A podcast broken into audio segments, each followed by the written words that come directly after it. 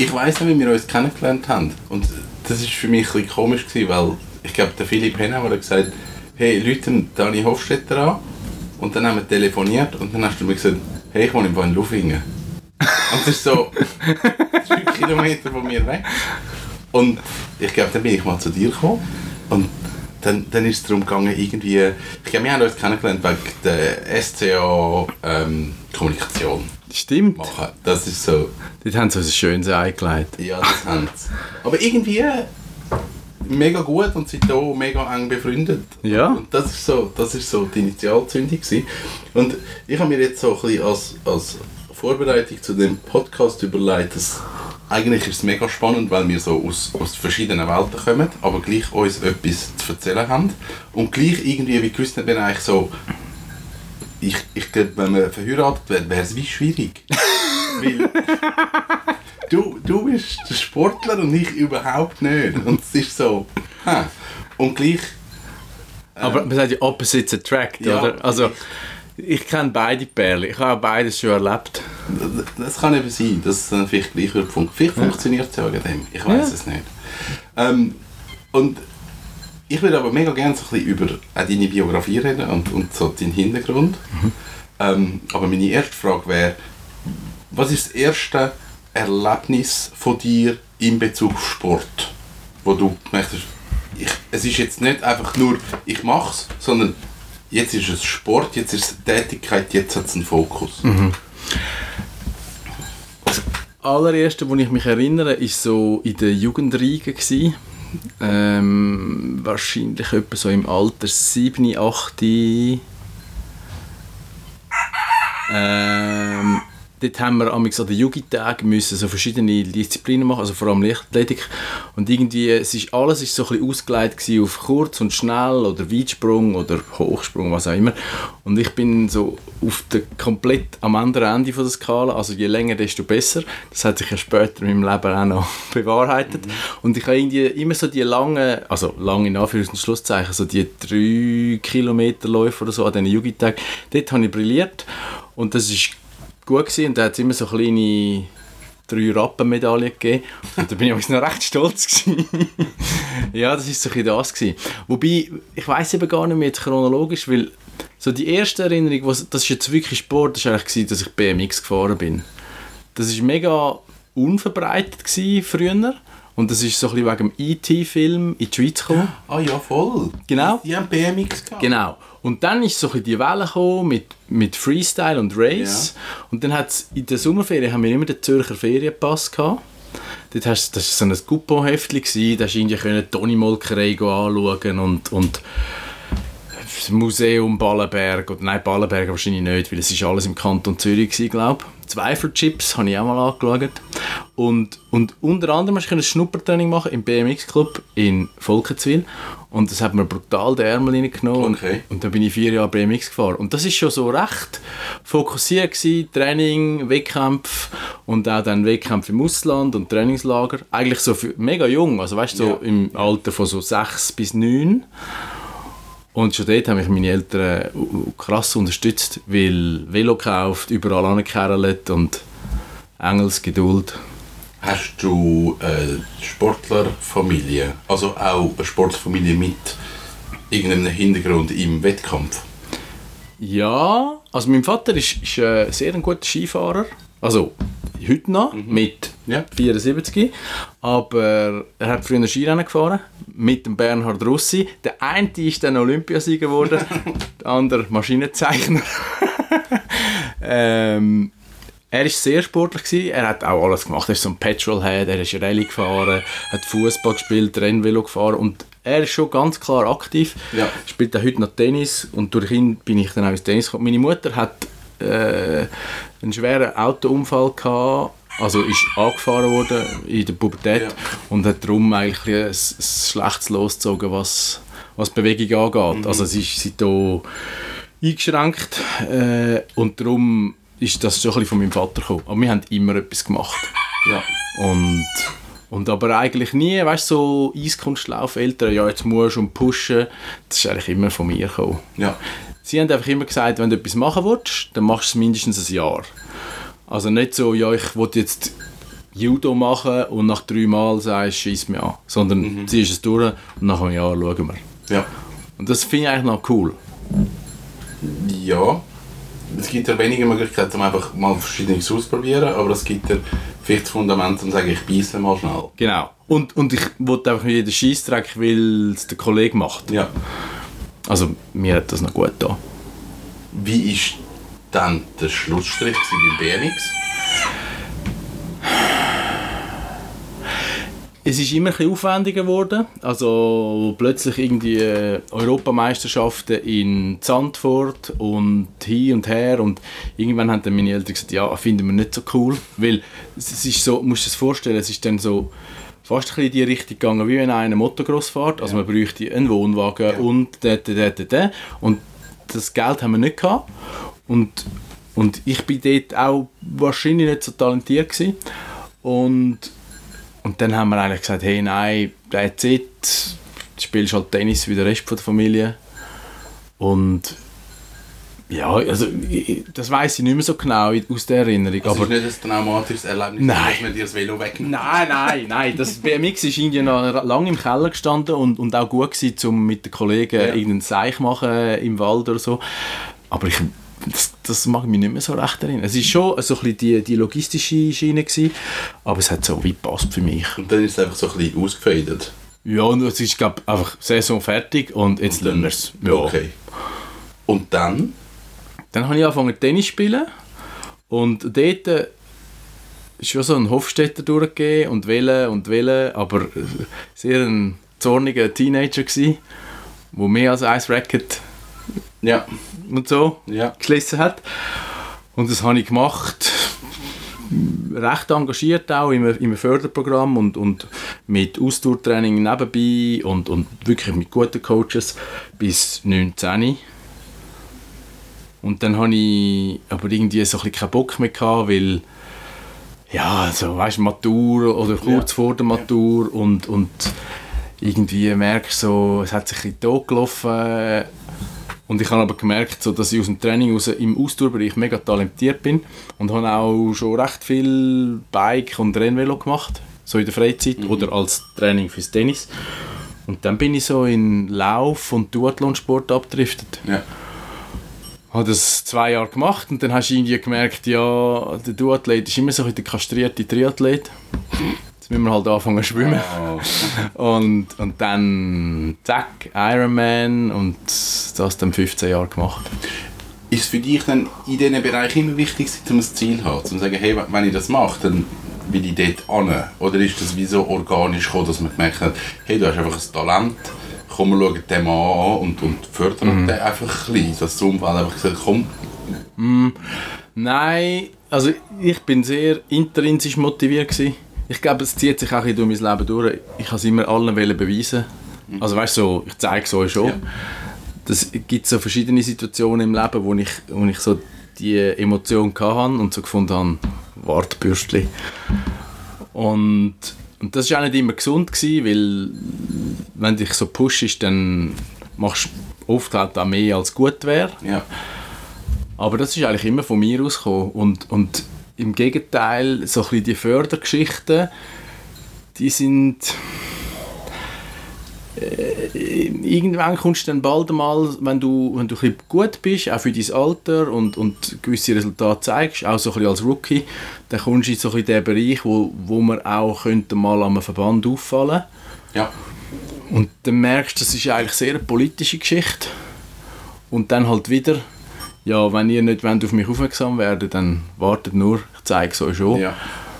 Und das ist dann, dort bin ich halt auch oft dann zu undiplomatisch. Und dann kann man sich mit gewissen Entscheidungsträgern verscherzen und dann kommst du auch nicht in die äh, erlauchten Kreise, wo dann noch ein bisschen gehöbelt und Ja. gemacht wirst.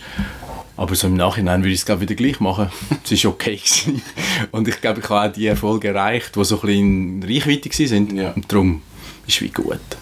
Okay. ja. Aber, aber der zieht sich auch so ein bisschen durch. Also ich bin nicht der Diplomat und ich werde auch nie der Politiker. Nein. Nein. Nein. Das geht wie nicht. Das kann man allein nicht sagen. Aber dann müsste man vielleicht auch ein bisschen meine, meine Familie oder, oder Cornelia fragen, weil das ist ja immer ein eine Aussenwahrnehmung. Also weißt du, so, innen, also meine Sicht versus Umfeld und, und aber ich glaube schon, es würden nicht viele sagen, ich sage so, einer, der immer den Konsens so Wobei du eigentlich ja Politik auch in deiner Familie hast. Ja, klar, ja, voll. Ist genau, ist ja auch immer ein Bestandteil Mhm. davon. Ja, also meine Mutter hat eine schwere politische Karriere gemacht, aber ich glaube, das ist dann auch genau der Bereich, wo also ich komme eher nach meiner Mutter, im, mit, im Ehrgeiz, in, ich sage jetzt so ein bisschen im Intellekt, in, in der Wissensbegierde und in der Vielseitigkeit und Auffassungsgabe etc. Aber ich glaube genau dort äh, eben so ein bisschen Diplomatie, Zurückhaltung, Ja. Konsens, dort äh, bin ich irgendwie am Teufel am Karren und das ist dann auch immer so ein bisschen die Reibungsfläche zwischen dir und mir gewesen, oder?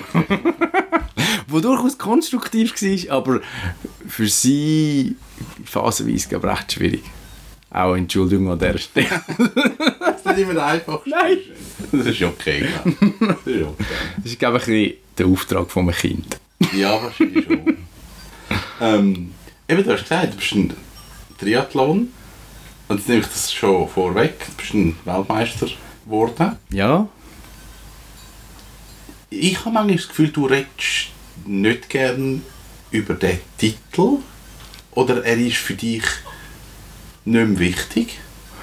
Aber das ist für dich jetzt nicht... Du gehst nicht an und sagst, oh, ich bin da, ich bin Weltmeister. So. Also, es steht weit hinten dran. Es ist nicht etwas, was du gerne kommunizierst. Ja. Warum? einerseits ist es sicher ein bisschen Erziehung, also weißt nicht eher so ein bisschen zurückhaltend, äh, demütig und ein bisschen bescheiden.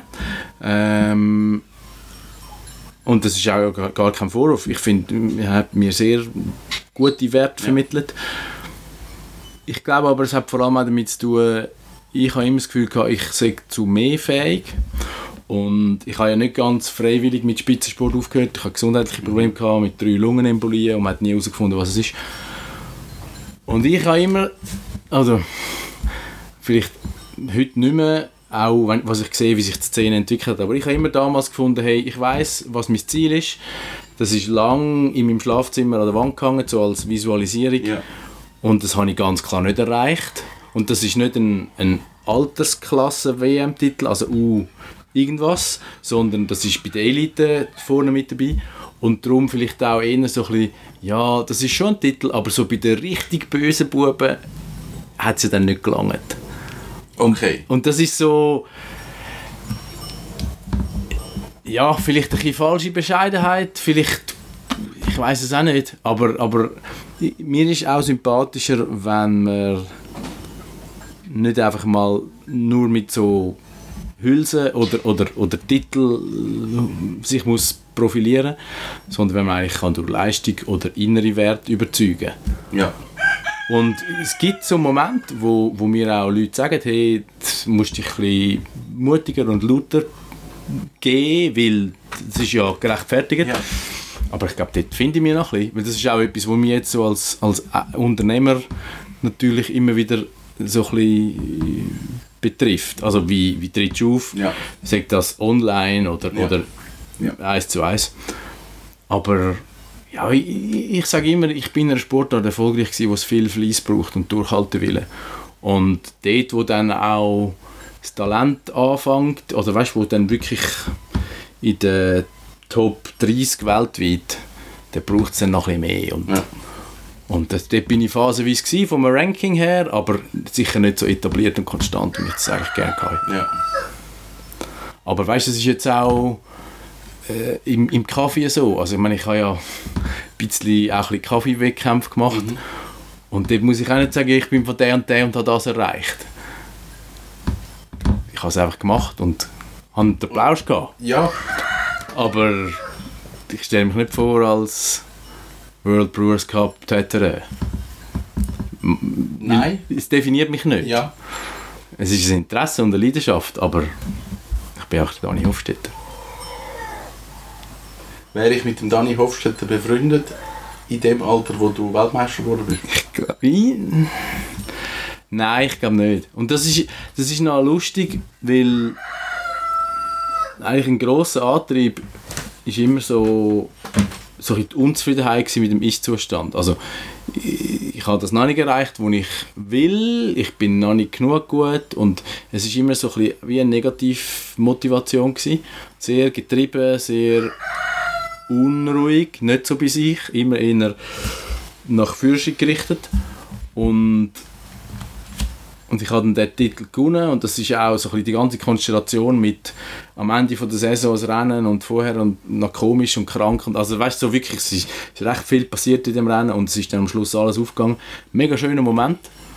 Und dann merkst du aber irgendwie also vielleicht zwei Minuten nachher du bist wie so gleich nie angekommen also weißt der Erfolg nicht so wirklich gefeiert weil ja ja das ist ja okay aber jetzt weiter und und das hat etwas mega Unstets gehabt. Und wenn du dann irgendwie so realisierst, ja, jetzt hast du in, in dem Moment für dein Alter oder deine Position eigentlich wie das Höchste erreicht und bist immer noch nicht zufrieden. Ja, also was willst du denn noch? Und das sind so Fragen, wo, wo man wo sich dann länger damit auseinandersetzt.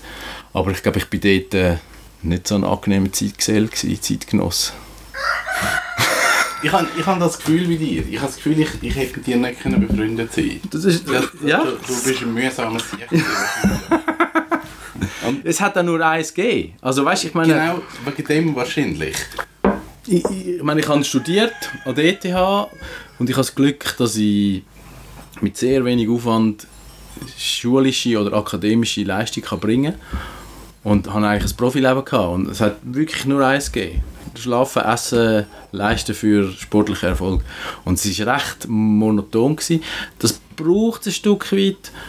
Aber wenn ich jetzt so zurückschaue und auch mir überlege, was ich damals für Feedback hatte, von Trainer, von meinem Sportarzt, von meinem Umfeld, dann wäre wahrscheinlich ein lockerer oder weniger oft mehr gewesen.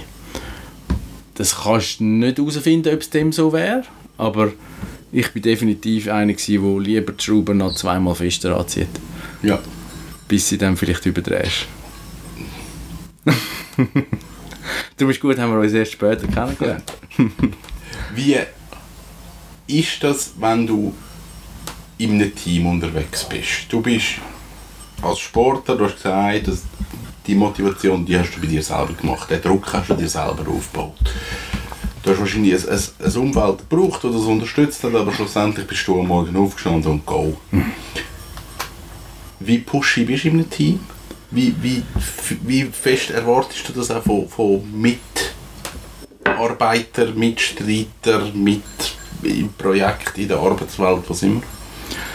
Ich bin, glaube äh, es, es hängt davon ab und das kann ich jetzt auch sagen, weil ich irgendwie seit ich einen gut schweizerischen Job angefangen habe, 2007, bis ich mich selbstständig gemacht habe, 2019. habe ich doch zwölf Jahre ja. in Teams, aber auch als, als Intrapreneur geschafft, also so als Einzelmaske, wo, wo gleich einen Auftrag hat und aber nur so schnittstellenweise mit Leuten schafft. Und ich glaube, ich bin sehr anspruchsvoll dort, wo es darum geht, dass ich den Lead habe. Also es ist mein Projekt, meine Ziele, ich stehe in der Verantwortung und die Leute sind mir in einer Matrix oder auch nur in einem Projekt unterstellt, dann erwarte ich schon recht viel. Und das hat aber bald einmal dann auch darin resultiert, dass ich so finde, oh Mann, sind alle so langsam und warum? Und Ungeduld ist ja etwas, wo, wo sich schon so ein bisschen durchzieht bei mir. Also es ist heute viel besser als früher, aber das ist nicht immer einfach gewesen. Und ich, ich habe dort mich auch wirklich zum Teil habe ich früher gemerkt, hey nein, du überfahrst die. Und, und es kommen dann so Situationen auf, wo die Leute sich gar nicht mehr so getraut haben, ihr Ding zu machen. Und das ist ja mega schlecht. Mhm. Und ich habe mich dann auch bei denen entschuldigt und angefangen, ein bisschen reflektierter die Sachen zu treiben. Der Nachteil ist so ein bisschen, je nach Komplexität gibt es dann viele Sachen, wo ich einfach so finde, ach komm, dann mache ich es selber. Ja. Und das ist auch nicht gut. Ja. Ich habe die Antwort bis heute nicht. Oder die Lösung. Ja. Äh, aber ich glaube, ich kann heute viel mehr, also das, äh, meine, wenn ich jetzt mit einem Kunden eins zu eins arbeite, dann ist das wie auch eine Zusammenarbeit. Ich unterstütze ihn bei seinen Zielen Und ich kann es aber viel mehr geschehen lassen, nach seiner Pace, Ja. mit, mit seinen Fehlern und Stärken und Schwächen. Ich kann auch besser darauf hinweisen, als, als dann einfach irgendwann zu sagen, du bist doppel und mach's doch anders. Auch. ja, Ja. aber, aber ich glaube, das ist schon auch ein bisschen der Fluch und Sagen von einem Macher, der eine hohe Pace hat und auch eine hohe Belastbarkeit, dass er die anderen wirklich überfordert. Ja. Und, und ich meine es eigentlich nie böse oder selten. Nein, ist, also ich, ich bin in dieser Beziehung schon Teamplayer und ich habe das auch jetzt im letzten Job gelernt und haben coole Sachen gemacht. Also ich würde nicht sagen, ich bin kein Teamplayer, aber ich bin sicher eher so ein bisschen der Captain, wo, wo die Mitspieler noch so ein bisschen antreibt, als, als so ein bisschen der Libero, der einfach von hinten zuschaut, wie es so ein bisschen läuft. Ja, ich wollte sagen, wahrscheinlich ist das der Unterschied, dass du, du rennst zuvorderst mit und bist nicht hinten dran und gibst das Kommando. Und das ist wie... Es ist auch ein Druck, weil, weil ich glaube, mit dir mitheben ist wahrscheinlich auch nicht ganz einfach. Ähm, aber es ist ein anderer Druck im Sinn von okay, ich, ich gehe dem nach, anstatt hey, der schnurrt nur, aber liefert eigentlich nicht ab. Nein, es ist, das ist, und das ist mir auch ganz wichtig. Also ich, ich nehme auch dann meine Leute immer in Schutz. Also wenn es darum geht, wir haben, es war ein Entwicklungsprojekt von einer Kaffeemühle, das war von Anfang an mega schlecht aufgeleistet und dementsprechend die Stolpersteine sind passiert, hat man können voraussehen und dann haust du niemand in die Pfanne. Dann stehst du als Projektleader zuvorderst und sagst, es ist jetzt so, wir lösen es so, aber nicht, ja, der Müller hat versagt und Ja. darum, das mache ich nicht. Und das sind auch so Grundsätze, die mir mega wichtig sind. Also jetzt auch, wie ich arbeite oder, oder wo ich meine Firma gegründet habe, habe ich mir überlegt, was, sind, was möchte ich für Werte vertreten und wie möchte ich mit meinen Leuten arbeiten. Und mir ist es wichtig, dass da ein grosses Vertrauen da ist und dass nicht jemand das Gefühl hat, er läuft jetzt voll ins oder wird Ja. Messer laufen gelassen. Ja. Und, und äh, ja, hat ein bisschen mit souveräner Führung zu tun, ist aber gleichzeitig auch etwas, was ich eigentlich fast bei allen Jobs vermisst habe. Ja. Und habe mich dann, also nicht, zuletzt, als ich in der Agentur gearbeitet habe, äh, wo ich sehr viel in verschiedene internationale Konzerne gesehen habe, habe ich mich mit Führung befasst. Und dann so die klassischen Simon Sinek und wie sie alle heißen und mir dort auch ein bisschen Sachen zusammengesucht und mir überlegt, wie möchte ich es machen, wenn ich mal die Chance habe. Und das ist ein bisschen dort rausgewachsen. Und ich glaube einfach, es funktioniert so am besten und es ist auch etwas, was heutzutage wichtiger ist denn je Ja. weil die zwischenmenschlichen Qualitäten unter dem Zeitgeist leiden. Ja. ja. Wenn wir nochmal schnell zurückgehen in der Zeit, Sportlerkarriere, ich sage jetzt wirklich von BMX angefangen, Tennis, Triathlon. Was ist das erste Mal, wo du eine Niederlage erlebt hast? Gesagt, das ist jetzt, das ist jetzt eine Niederlage. gewesen. In, in welchem Rahmen auch immer. Gut, im Tennis sind Niederlagen eh zahlreicher als Sieg. Aber ähm, Also so eine, wo du denkst, Ja, die tut weh. eben. Ähm, das ist wahrscheinlich nicht eine klassische Niederlage, aber ich habe im, im 2004 bin ich für Hawaii qualifiziert gewesen. Ähm, man muss sich immer qualifizieren für die WM, dass man kann an Ironman Hawaii gehen. Das macht man im Rennen irgendwann unter einem Jahr. Der Wettkampf selber ist dann im Oktober. Und, und irgendwie Ende August bin ich mega schlecht zu Weg gewesen, beim Arzt gewesen, und dann hat man gesehen, ich habe Pfeifers Drüsenfieber. Ach, Und dann ist halt so von 300 auf 0. ja. Und das hat Und mich... für lang.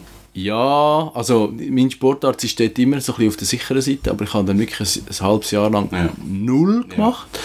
Ja. Hängt auch immer ein bisschen ab vom Verlauf. Und das hat hure weh da. Also weißt du, so, da kannst du jetzt sagen, ja, das ist kein Verschulden, warum auch immer, aber das spielt auch nicht so eine Rolle. Aber dort hat es mir recht die Knie gezwungen. Und auch weil halt mit vielen Kollegen gegangen wärst und alle gönnen Ja. und der Hofstädter bleibt daheim. Aber es ist noch lustig, weil schon relativ bald habe ich gemerkt, das sind so die Momente, wo zwar wehtun oder eben Niederlage oder Rückschläge, aber persönlich kannst du uh, wachsen. Und das ist immer so gewesen. Oder vielleicht ist es auch eine Einstellungssache, ich weiß es nicht. Das sind so die Momente, wo, wo entweder versaufst im Selbstmitleid oder du kannst ein paar Schräubchen bei dir umstellen und, und Sachen erkennen, die du sonst einfach auch gar nicht in die Luft hättest. Weil du bist Ja. so in dieser Trainingsmühle und der nächste Tag und jetzt plötzlich hast du gar keinen Inhalt mehr. Und dann musst du dich halt mal mit dir befassen. Ja. Und das hat mich immer mega weit gebracht. Und es hat noch viel, also es hat noch einige so Momente gegeben. Und was sind deine Ressourcen in dem Moment? Kannst du das benennen? Oder mal grundsätzlich, wenn man auf so etwas trainiert, dann hat man ja wahrscheinlich ein Team um sich herum und, und Leute, die das betreuen. Und dann sagst du, okay, ich will jetzt Pfeifersch, ich bin jetzt mal ein halbes Jahr weg, ist dann, okay, du hörst einfach von niemandem mehr etwas, bist jetzt einfach mal raus und du musst dich aktiv wieder melden, oder ha- hast du da irgendwelche Begleitung, oder ist das, eben, es ist vor 20 Jahren, gewesen, Ja. war alles noch ein bisschen anders gewesen. Nein, also es hat Phasen gegeben, wo ich mit einem Coach geschafft habe. Ähm, und es ist noch lustig.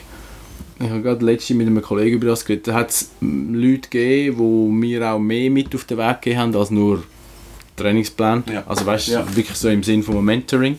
Schon im Tennis äh, und nachher auch im Triathlon. Und, und zu denen habe ich zum Teil auch heute auch noch eine sehr gute Beziehung. Aber damals bin ich eigentlich recht selbstständig unterwegs gewesen. Ähm, meine Familie, ich habe auch daheim gewohnt, weil Student und wenn du im Limmatal wohnst und in Zürich studierst, dann wohnst du halt daheim, ja. Äh, und Ressourcen in dem Sinn, ich bin dort schon recht so ein bisschen auf mich allein gestellt gewesen, aber ich kann auch niemanden an mich heranlassen. Ja. Und das ist immer ein bisschen das Ding, oder bis heute, ich muss es dann selber lösen. Ja. Und es tut mir auch gut. Also es geht zwar fast kaputt manchmal, aber es kann niemand lösen für dich. Ja. Ja. Und, und äh, Ressourcen im klassischen Sinn, also ich hatte das Glück gehabt, dass ich äh, Leute hatte, die mich auch unterstützt haben, also auch finanziell, für Reisen etc. Ich, habe, ich finde recht früh auch Sponsoren gehabt. Und, und es war immer auch schön, gewesen, dass die gefunden haben, hey, es ist eine dankbare Zusammenarbeit. Also weißt, es ist nicht nur er nimmt und Ja. nimmt, sondern Ja. es kommt etwas zurück in den Möglichkeiten. Und das ist, ist auch eigentlich bis heute etwas, was ich finde, ist mega wichtig. Also es ist nicht nur so, so gierig und einfach alles einsacken, sondern es ist immer ein Gehen und ein Nehmen. Ja. Hat es Momente gegeben in dieser Zeit, wo du gedacht hast, was macht er überhaupt? Ja, also das ist wahrscheinlich ein bisschen eine Ironman-inhärente Frage oder, oder Ja. Herausforderung, weil du musst dir vorstellen, das Rennen geht, also 3,8 Kilometer schwimmen, 180 Kilometer Velofahren und ein Marathon von 42 Kilometern. Ich schaffe die 3,8 Kilometer schwimmen, Rest bin ich tot.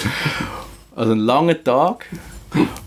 Und dann kommt noch dazu, du stürzt dich äh, damals noch, heute ist es ein anders, aber damals rund 2000 Leute auf einmal stürzen sich in die Fluten vom Meer oder vom See. Eigentlich auf Hirn verbrannt. Es ist wirklich... Und, und da gibt es in so einem Tag x Situationen, wo du so findest, fuck, warum mache ich das? Es, es tut ja nur weh und du, äh, selbst du einen guten Tag hast, tut es weh irgendwann. Und ich glaube, dort ist es auch, ich habe so ein bisschen, ich wollte beweisen, dass ich es kann. Mir, aber vielleicht auch ein bisschen am Umfeld. Das ist auch so ein, bisschen ein Sliding Scale, das sich vielleicht verändert hat über die Zeit.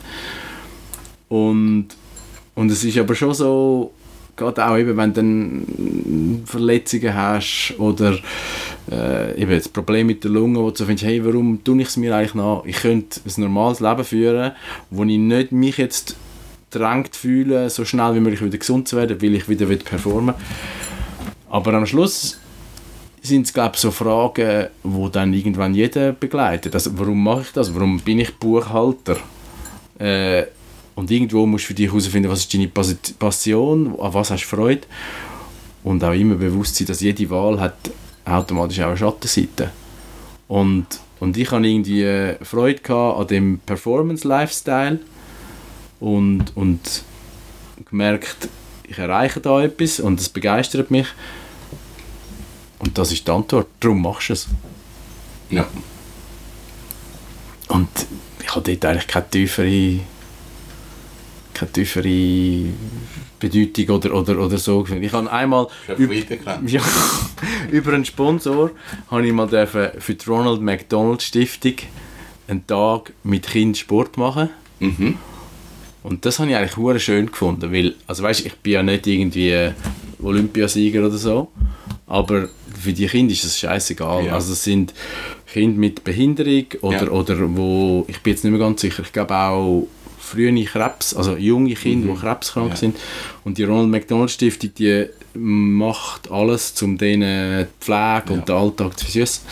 Und wenn dann für die kannst so ein bisschen Motivation vermitteln und auch ihnen so zeigen, hey, es lohnt sich zu kämpfen und du kannst immer, also du, du kannst immer etwas machen, auch wenn es nur ist, optimistisch bleiben. Ja. Das sind dann schon schöne Momente. Ja. Aber ich habe jetzt nicht mich berufen gefühlt, um die Welt besser zu machen mit meinem Triathleten da sein. Also das wäre ich naiv, Ja. glaube Ähm, wann ist der Faktor Ernährung dazugekommen? Ich habe äh, Kochbege eine kochbegeisterte Familie gehabt. Äh, also man hat immer frisch gekocht und das hat eine wichtige äh, Rolle gespielt, auch im, im sozialen Kit. Also man isst zusammen zur Nacht und so. Das ist schön. Und dann habe ich aber äh, in der Kante ganz eine mysteriöse Krankheit gehabt, wo, wo man nicht herausgefunden hat, was ist, irgendein Virus im Magen-Darm-Trakt. Und äh, ich bin laufend dünner geworden. Und ich habe normal gegessen. Und dort äh, habe ich mich dann zwangsweise müssen mit Ernährung befassen, weil dort äh, bin ich hure geschwächt gsi und der Weg zurück ist recht schwierig oder lang.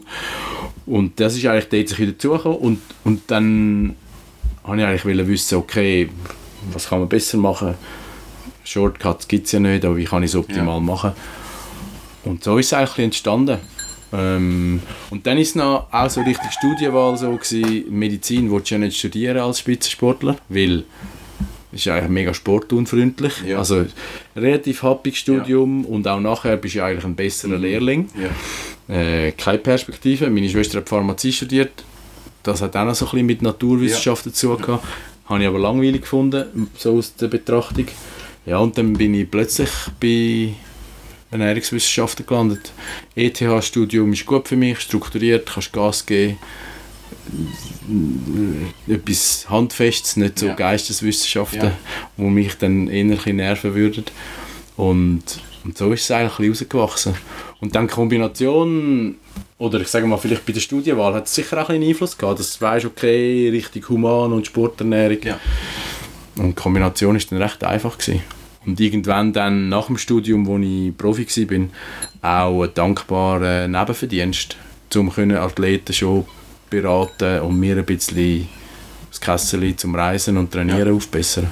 Wie fest war das da ein Thema mit der ganzen Ernährung? Ist, also meinst du jetzt so quasi im Spitzensport, Im oder für mich? Nein, im Spitzensport. Ja, es ist eigentlich schon sehr ein wichtiges Thema gewesen, aber noch lange nicht so wissenschaftlich fundiert, wie man es heute sieht. Also weißt durch ich würde sagen, wahrscheinlich am meisten durchs Internet hat, hat, hat jeder Zugang zu einem gewissen Wissen bekommen, auch wenn das manchmal nicht gut ist. Äh, aber es hat schon eine sehr äh, eine Verwissenschaftlichung äh, gegeben in der Zwischenzeit. Also ich meine, gell, ich habe 2013 aufgehört, also die letzten zehn Jahre sind Ja. ja viel verreckter Ja. in diesem Bereich. Und damals hat es einfach geheißen, hey, es gibt die und die Produkte zum während dem Training oder während dem Wettkampf essen. Die Auswahl war auch noch beschränkt. Gewesen, während, also heute ist es äh, unüberschaubar, so viele Anbieter und, und Varianten gibt es. Und es ist eigentlich dann, es hat laufend zugenommen. Und mit, mit dem Internet und vor allem auch den Social Media haben auch all die Fad Diets oder Fad Products, also Ja. quasi äh, gehypte Methoden Ja. oder Produkte zugenommen, die eigentlich normal oder im, im wahrscheinlich sogar noch im öfteren Fall schlechter sind als gesunder Menschenverstand. Ja. Ja. Und dann ist eigentlich das Thema Ernährung immer eigentlich mitgeschwungen. Ähm, wir kommen nachher noch auf deine Selbstständigkeit, aber hast du über all die Jahre, wo du auch in anderen Betrieben geschafft hast, äh, Sportler betreut in dem Bereich? Oder sind die dann einfach irgendwann bei dir gelandet oder ist das mehr Umfeld gewesen? Oder? Also ich habe eigentlich das dann weitergezogen, auch wo ich geschafft habe. Ähm, so ein bisschen auch aus der Situation heraus, dass ich mit Leuten, wo ich durfte zusammenarbeiten sei das eine, eine Leistungsdiagnostik in der Schultestklinik, ähm, sei das Sportärzte oder verschiedene Trainer, die haben gewusst, hey, der versteht etwas davon, die haben mir Leute dort schon geschickt. Und dann irgendwann, als ich gesagt habe, okay, das ist jetzt mit Spitzensport, ist wie gewesen, ja, hörst du jetzt einfach auf mit dem. Ja. Äh, es gibt eine andere, ich bin ja nicht der Einzige, der das macht. Ähm, und dann habe ich das noch ein bisschen weitergezogen. Es hat dann aber einen Punkt gegeben, wo ich dann in der Kaffeeindustrie gearbeitet habe, wo ich mir sagen, es geht nicht mehr. Äh, Ich habe, an meinem Tag hat noch 24 Stunden und habe dann die Priorität darauf gesetzt, dass ich zwar das auch aus eigenem Interesse weiter verfolge, also was in der Wissenschaft Ja, abgeht, ja. aber ich habe nicht mehr mit Kunden geschafft Ja. und nur noch, also eigentlich jetzt mein bester Zuweiser, der hat so ab und zu mich kontaktiert und gefragt, du, ich habe da einen schweren Fall, was würdest du machen? Und wir haben das dort so ein bisschen eins zu eins, aber es hat vielleicht äh, fünf Jahre gegeben, wo ich das nicht gemacht habe, aber sonst seit 2007, eigentlich bis heute, ist es sehr ein konstanter Teil gewesen und das hat mir auch erlaubt, dann in der, also für die Selbstständigkeit so anzufangen Ja. und nicht, ah, Ja. jetzt muss ich mich wieder ein bisschen reinfuchsen und Ja. das ist eigentlich, also auch Glück gewesen. Ich habe nicht, ich habe immer gewusst, ich werde wahrscheinlich irgendwann mal selbstständig etwas machen. Ist aber nicht klar gewesen, in welchem Bereich und und Ernährung hat mich zu dem Zeitpunkt, wo, wo ich das jetzt habe machen, äh, überzeugt, weil, weil ich sehe, dass ich eine Einzigartigkeit habe, weil ich den Spitzensport in- und auswendig kenne, also was bewegt ein Athlet, nebst dem, was auf dem Papier steht und wenn der Wettkampf ist, sondern was spielt noch alles eine Rolle in seinem Leben.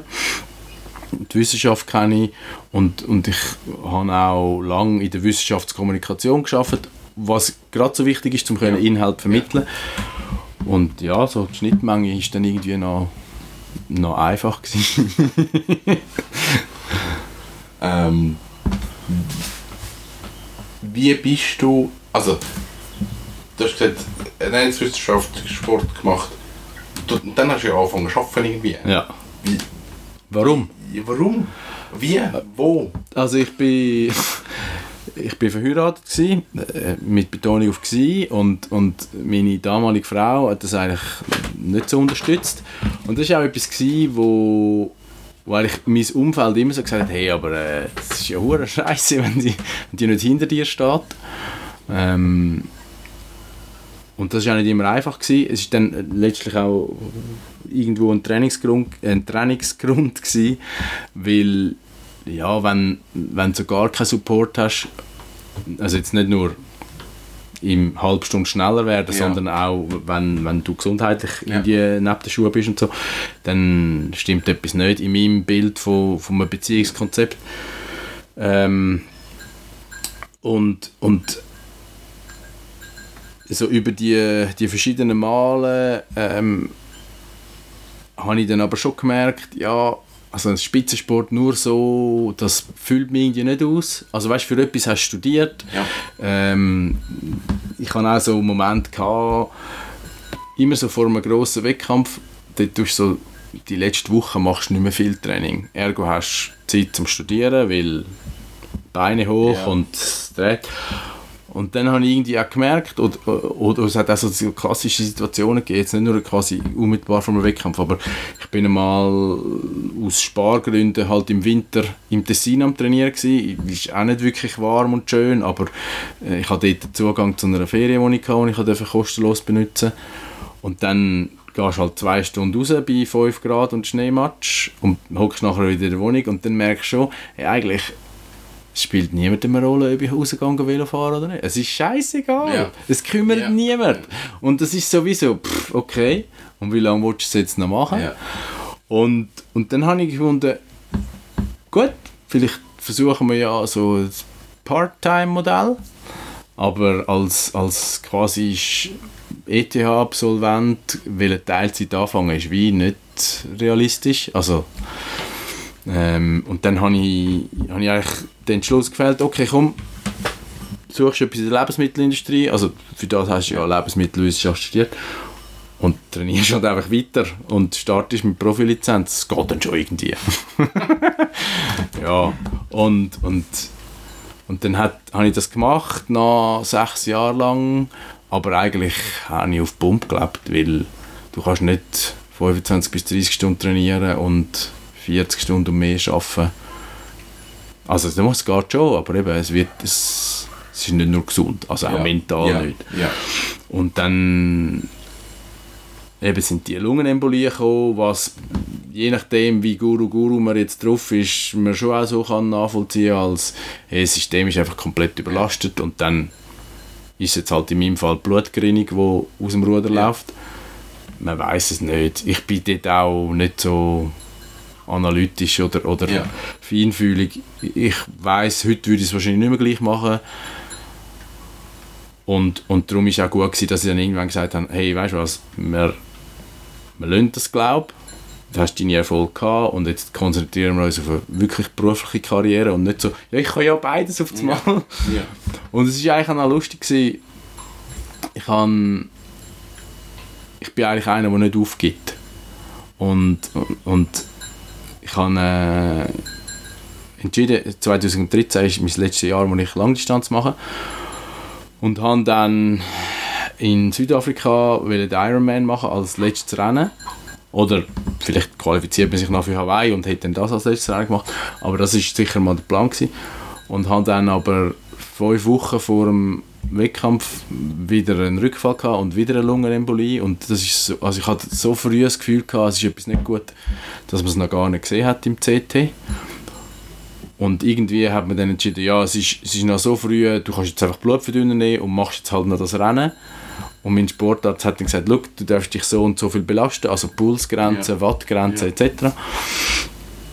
Und dann lassen wir es glaube ich lieber und habe das gemacht und habe einen mega guten Wettkampf gehabt. Also weißt du, durch das, dass ich wahrscheinlich auch so semi-konservative Drehzahlbegrenzer hatte, bin ich eigentlich mega konstant im Rennen gewesen und irgendwie an weit vorne in meiner Kategorie äh, unterwegs. Und dann so 12 Kilometer vor Schluss, also schon wo der Marathon eigentlich fast durch ist, habe ich so ein ganz schlechtes Gefühl gehabt und so, wie wenn der würde den Fuß oder die Finger einschlafen, so im Gesicht aber. Also weißt du, Ui. Und dann habe ich so gefunden, nein, das bringt es nicht. Und man hätte jetzt noch ins Ziel spazieren aber irgendwie ist es wie so gut gewesen. Und dass ich das habe können loslassen oder einfach sagen, ja gut, dann pff, ist das halt gewesen. Ja.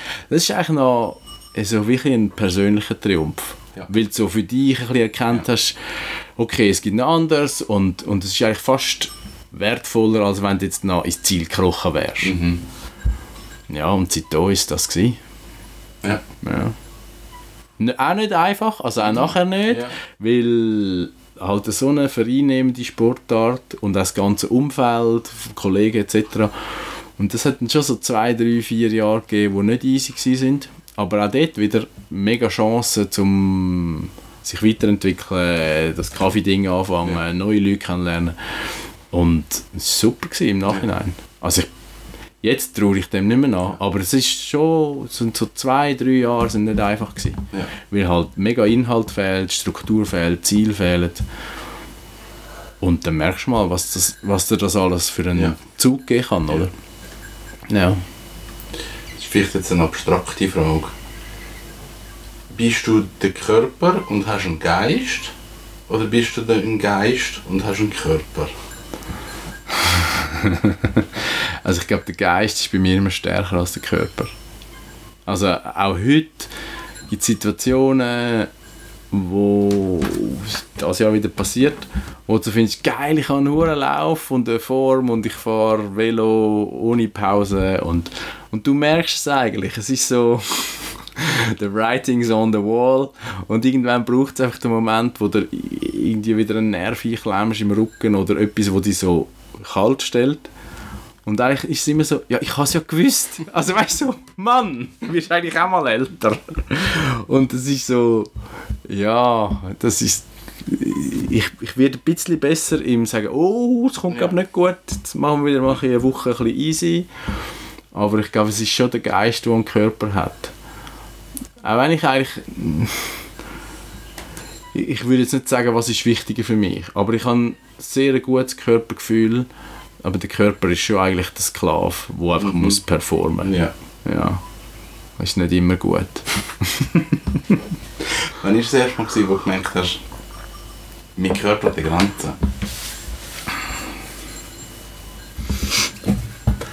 Ähm, wahrscheinlich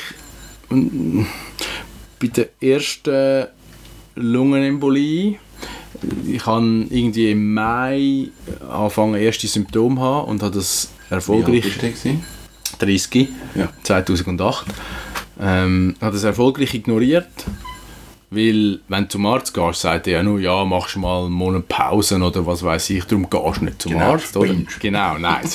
Das, das lösen wir selber. Ähm, eben Mai und dann noch eine Saison gemacht und Wettkämpfe gemacht und irgendwie gemerkt, so, nicht gut. Und dann, wo ich dann, ich habe dort schon gearbeitet und wir haben äh, ein vierstöckiges Bürogebäude gehabt und dann bist du einfach Stegen gelaufen, oder? Aber irgendwie beim Stegenlaufen äh, halb durchgedreht oder so, keine Luft gehabt. Und wo wir dann ich schlafe auf der Seite ein und als ich nicht mehr auf der Seite liegen weil es so ins Herz gestochen hat, oh habe ich mir sagen, ja, jetzt ist glaube der Punkt schon erreicht, dass man das mal abklären lässt. Und, und dann bin ich gegangen, mein Sportarzt hat mich dann zu seinem Kollegen, Kardiologen geschickt, der hat dann gesagt, ja Herr Hofstetter, jetzt gehen Sie direkt, also direkt laufen sie da einen Kilometer rauf äh, ins, ins Ballgerist. Also das ist dort, äh, weißt du, der ganze Zürichberg hoch, wo all die Kliniken ja. sind. Und dann äh, tue ich sie fürs CT anmelden und dann kommen sie nachher direkt wieder runter. dass sie denken, was läuft? und dann gesagt, getan. Und sagt ja eben, es ist, es ist so das, was er vermutet hat. Die ganze Lunge sind eigentlich voller Blutgrinsel. Oh. Und er denke mich jetzt zur Sicherheit mal eine Woche hospitalisieren. Und ich habe dann so gefunden, ja, es ist ja, also das nicht so blöd. Und dann hat er gesagt, ja, kann Ihnen jemand etwas bringen? So Pigemann, so für das Spital. Und dann habe ich gefunden, ja, ich fahre jetzt mit der S-Bahn heim und, und gehe dann ins Spital und ist okay, die sind ja dann informiert, dass ich komme. Und dann sitze ich dann so drei Stunden später dort im, im Empfang, beim Notfall, im Klinik Zollikerberg war es, genau. Und dann habe ich so gefunden, ja, zuerst dünn also, als ob es hure schlimm wäre und jetzt läuft nichts. ist eigentlich los. Wieder ungeduldig, oder? Genau. Ja. Wenn ich die würde machen. Ja, ja, dann könnte ich morgen wieder trainieren. Verdammt. ja, auf jeden Fall so nach einer Stunde kommt dann jemand so und so, sind Sie der Herr Hofstetter? Und ich so, ja, warum? Ah, wir haben gedacht, Sie kommen mit dem Krankenauto. Jetzt ist dann aber etwa gut. Und dort habe ich aber wirklich gemerkt, also es sind so zwei Sachen gewesen. Einerseits schaust du dir mal so das, das äh, Computertomogramm an und es sieht wirklich scheiße aus. Und dann hast du wenigstens mal eine Antwort, warum du dich so schlecht fühlst. Das ist immer auch so ein bisschen psychologisch. Weißt, wenn du ein Bild hast oder eine, äh, eine Diagnose hast, das ist dann schon mal wertvoll. Dann weißt du nicht, ich, weißt, ich spinne nicht einfach. Und nachher ist so eine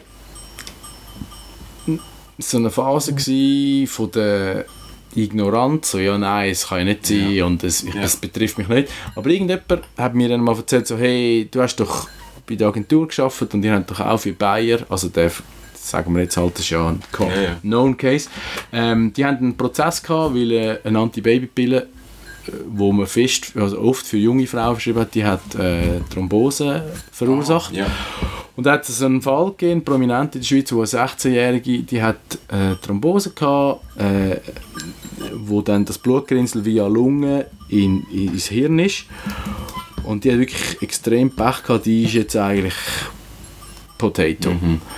Und das ist mir dann irgendwann schon so aufgefallen, so, hey, fuck, ich habe einfach hure Schwein gehabt.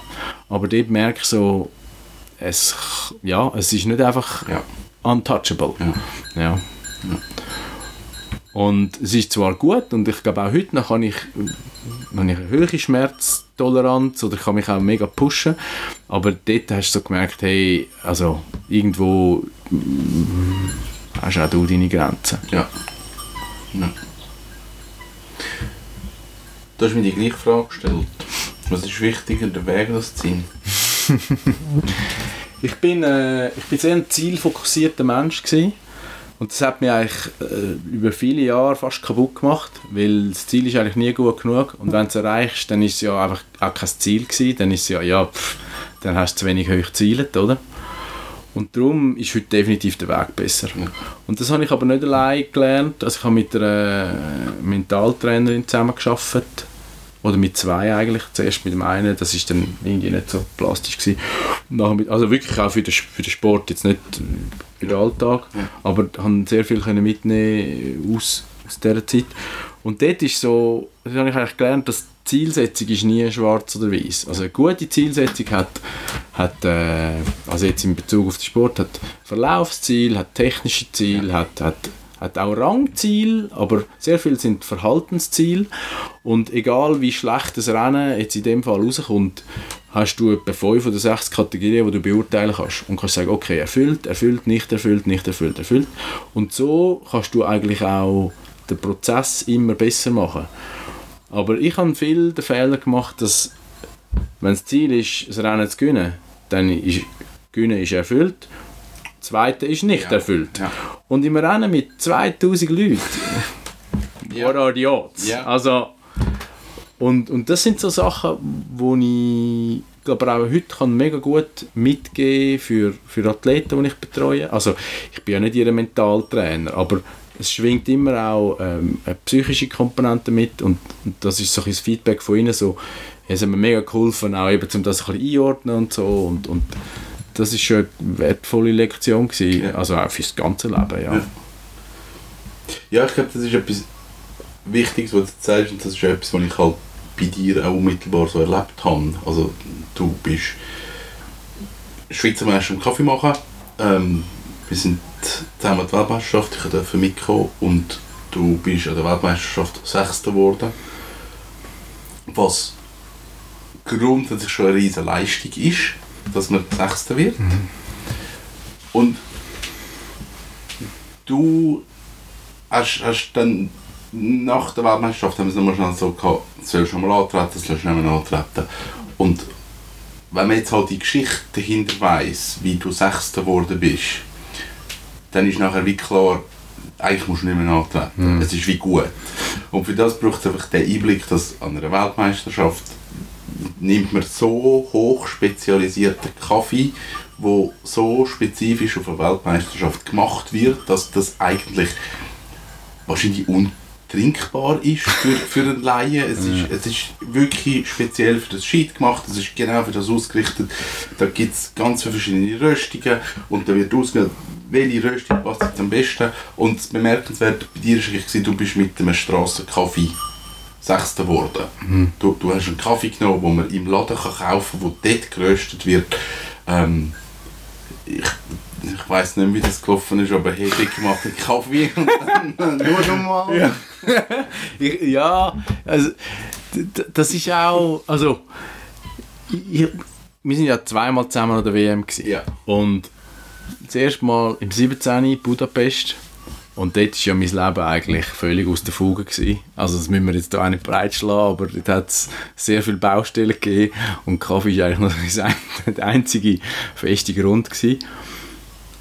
Aber dort äh, hatte ich auch recht hohe Ziele, gehabt, ohne dass ich eigentlich gewusst habe, wie's, wie wie es läuft, Ja. wie die Konkurrenz ist. Ich habe gewusst, was ich kann und dass ich kann abliefern kann. Und das habe ich glaube auch, aber dort äh, bin ich mega enttäuscht gewesen. Aber das WM-Erlebnis war mega cool. Gewesen. Wir sind mit dem Auto auf Budapest gefahren. Es war super geil. Gewesen. Ich habe heute noch gute Erinnerungen, wie wir in das Parkhaus fahren. und so, es war super. Gewesen.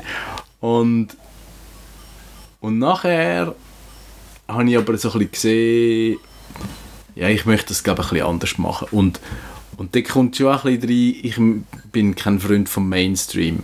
Und auch wieder ein be beweisen, ey, das kann man einfach ja. anders und ja. besser machen und nicht einfach mit dem Strom mitschwimmen. Ich bin glaube dort, äh, ich bin immer ein Querschläger. Wir haben auch schon sehr viel vorgesetzt, gesagt, ich sei eigentlich unführbar. Und ich weiß nicht, ob das etwas Positives ist. Ich bilde mir ein bisschen etwas auf dem ein, aber eigentlich ist es wahrscheinlich nicht gut. Aber ich finde es noch cool, wenn du auf unkonventionellen Weg ans Ziel kommst. Ja. Und aus dem ist wahrscheinlich auch ein die Idee entstanden mit einem Kaffee, den jeder kann kaufen kann, der nicht für mich speziell, weiß nicht was, einfach alles rundum so perfektionieren, dass halt kannst sagen, es geht. Mhm.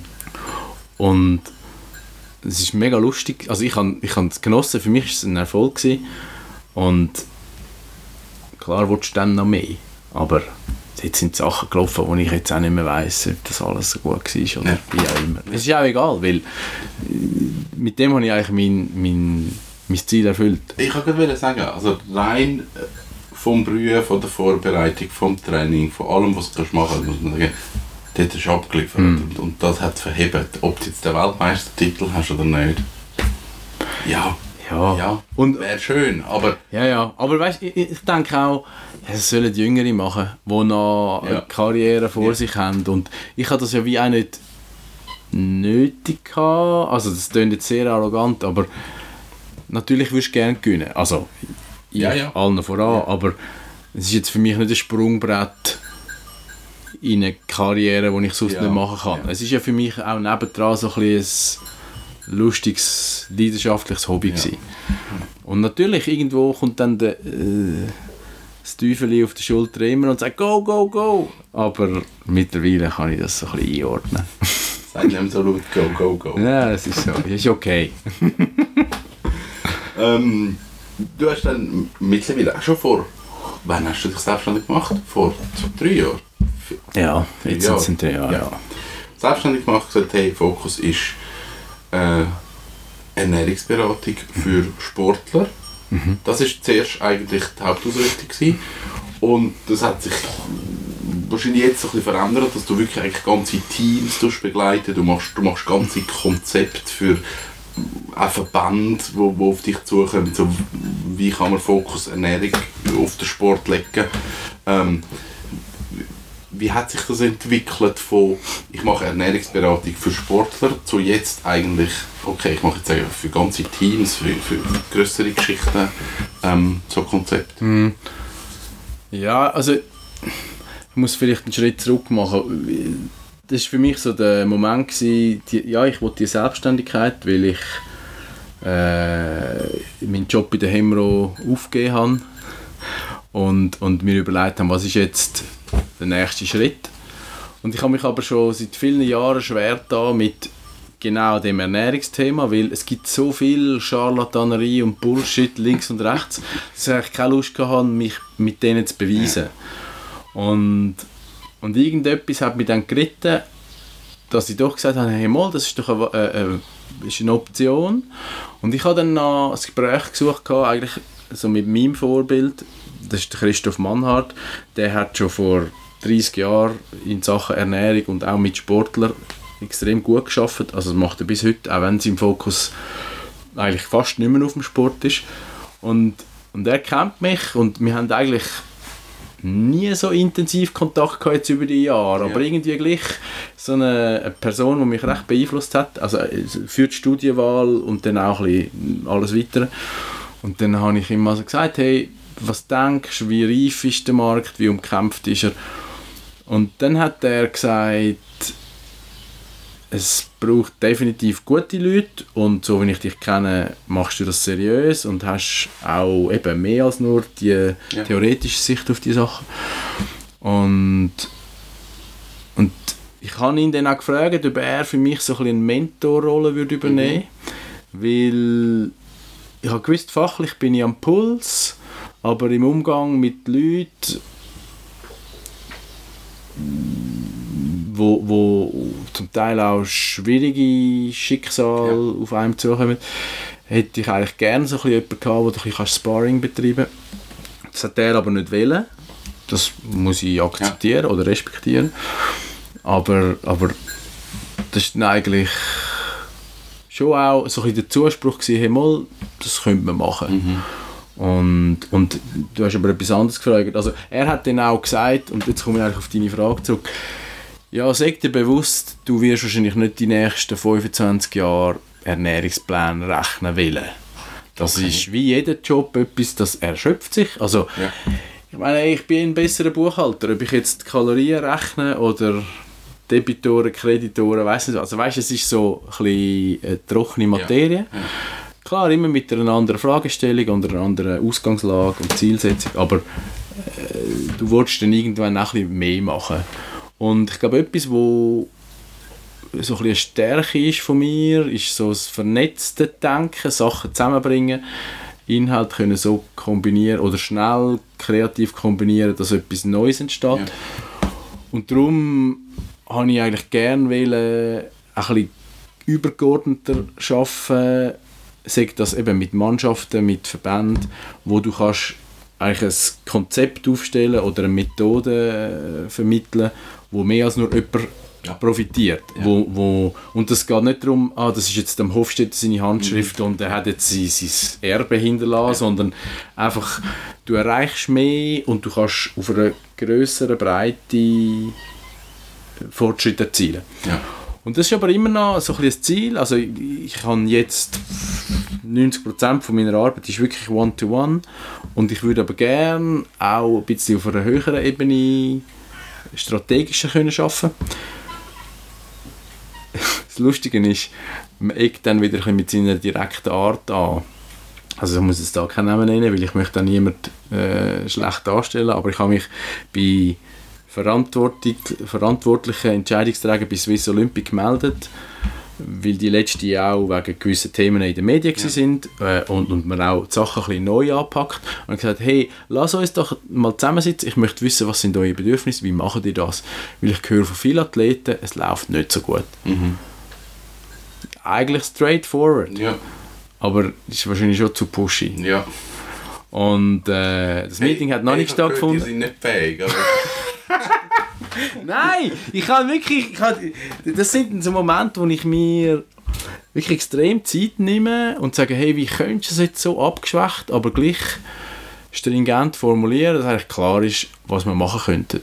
Und ich, ich komme immer aus einer, aus einer Interessenssituation und, und möchte verstehen und sage nicht, ist alles scheiße, ich kann es besser.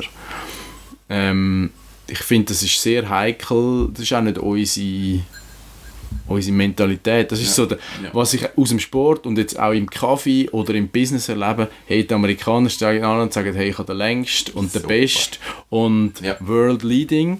Und ich finde immer so, ja, ich habe schon einen drauf, aber du musst wissen, ob du mit mir willst.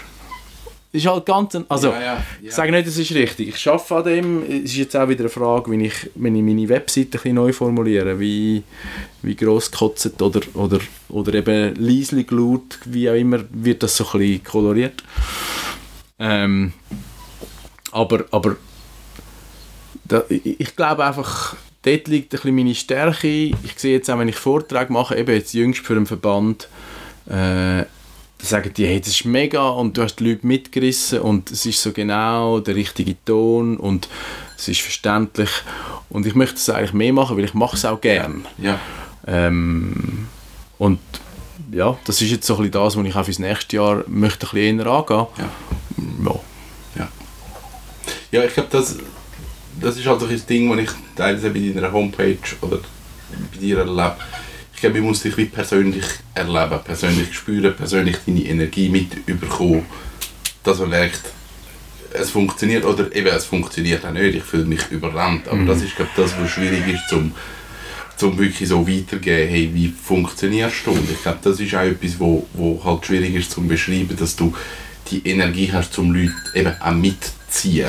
Du gehst voran, aber du nimmst die Leute auch mit und es ist nicht, ich bin der Geilste, jetzt müssen wir selber schauen, sondern Ja. wir gehen den Weg miteinander und ich glaube, das kann so ein bisschen das eben als Motivator Motivator ist wahrscheinlich auch wieder das falsche Wort, sondern es ist wirklich jemand, der, einfach wahrscheinlich auch mitrudert.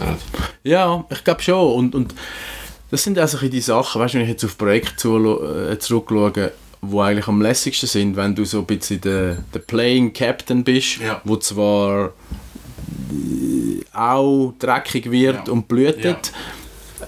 aber schon auch noch von der Zeitlinie ein bisschen die Spieler einsetzt. Also das ist so, so ein bisschen eine Doppelspurigkeit, die eigentlich noch gut kommt. Ja. Und, und es ist ja auch noch lustig, ich merke jetzt eben auch mit, eigentlich schon vorher, wo ich es so ein bisschen als, als Nebeneinkommen gemacht habe, aber jetzt umso mehr, ich bin glaube viel effektiver und auch erfolgreicher auf dieser Seite vom Rennen, als wenn ich im Rennen selber bin. Ich, vielleicht rede ich mir das noch ein, aber ich glaube, ich kann mehr bewegen. Ja. Und das kannst du eigentlich nicht vergleichen, aber ich glaube, ich leiste einen höheren Beitrag. Und das ist auch ein bisschen mein Ziel oder mein Anspruch. Ich möchte nicht nur die Leute stärker, besser, schneller machen, sondern ich möchte eigentlich dann auch ihnen gewisse Werte vermitteln oder aufzeigen, hey, mit deiner Präsenz und deinem Einsatz kannst du ein Vorbild sein und das wiederum kann ganz kurz Ja. zusammengefasst die Welt verbessern. wir, haben ja, wir haben ja kleine Ziele. Es gibt noch einen Cliffhanger, den ich muss auflösen muss. ja. Das ist jetzt... das ist ein Talent, wo, wo ich glaube wenig Leute wissen, dass du das hast. Wenn ich jetzt die nächste fragst, dann weißt du gerade, um was es geht. Weißt du, um was es geht? Nein, wirklich nicht. Ich habe das schon, seit du das erwähnt hast, denke ich so, was meint er echt? Wie wichtig ist Musik in deinem Leben? Mega wichtig.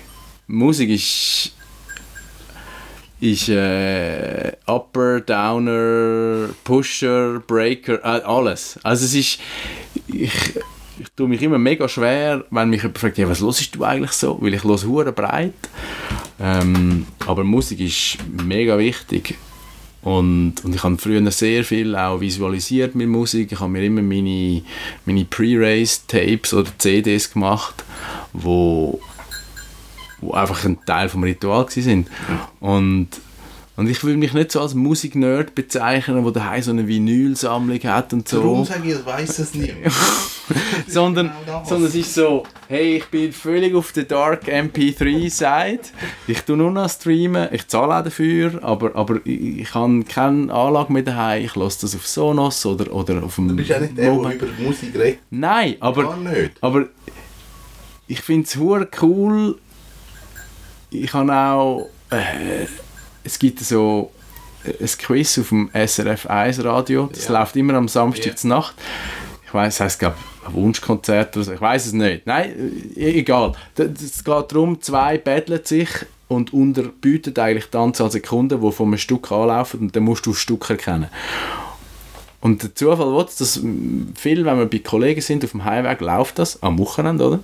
Und ich bin, ich glaube, ich bin hure gut in dem. Genau. Und dann hast du mir gesagt, hey, es gibt im Fall ein Quiz, eine App, die das macht. Und das hat mich recht angefixt.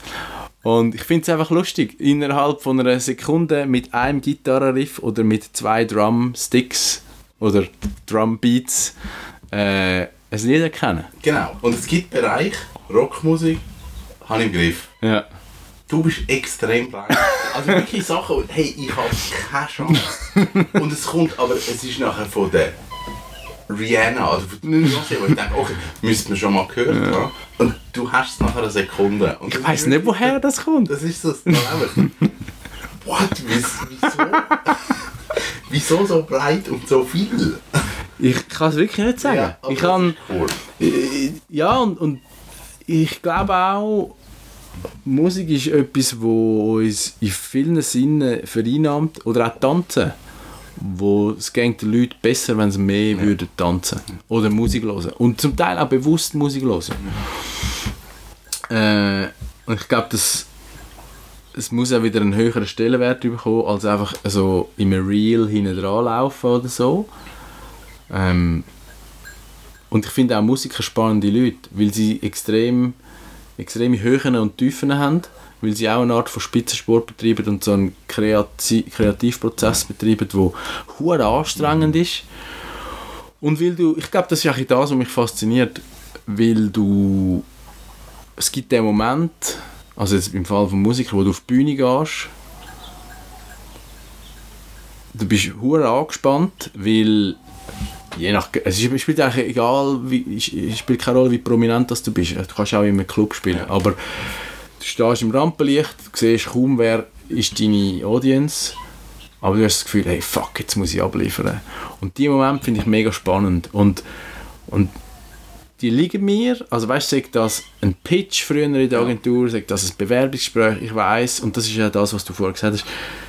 Ich liefere und wenn sich die Leute darauf einlösen, dann habe ich es eigentlich. Ähm, und ich kann das noch gerne, diese Situation. Und ich glaube, das fasziniert mich auch ein bisschen, ja, die Herausforderung an einem, an einem Musiker. Er muss sich wieder neu erfinden. Er, er, muss, er kann nicht einfach immer das Gleiche machen, Ja. sonst ist er raus. Ja.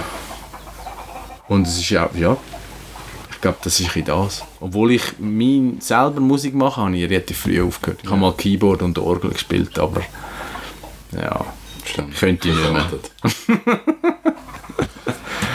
hey, cool, vielen Dank für äh, deine Zeit und das Beantworten. Ja, danke, hat Spaß gemacht. Und ähm, ich glaube, wir müssen jetzt auch mal dann uns wieder Mühe machen. Für next season. Next Das schaffen wir. das schaffen wir. äh, aber danke dir, Kevin. Und bis auf Bis gleich. Ja.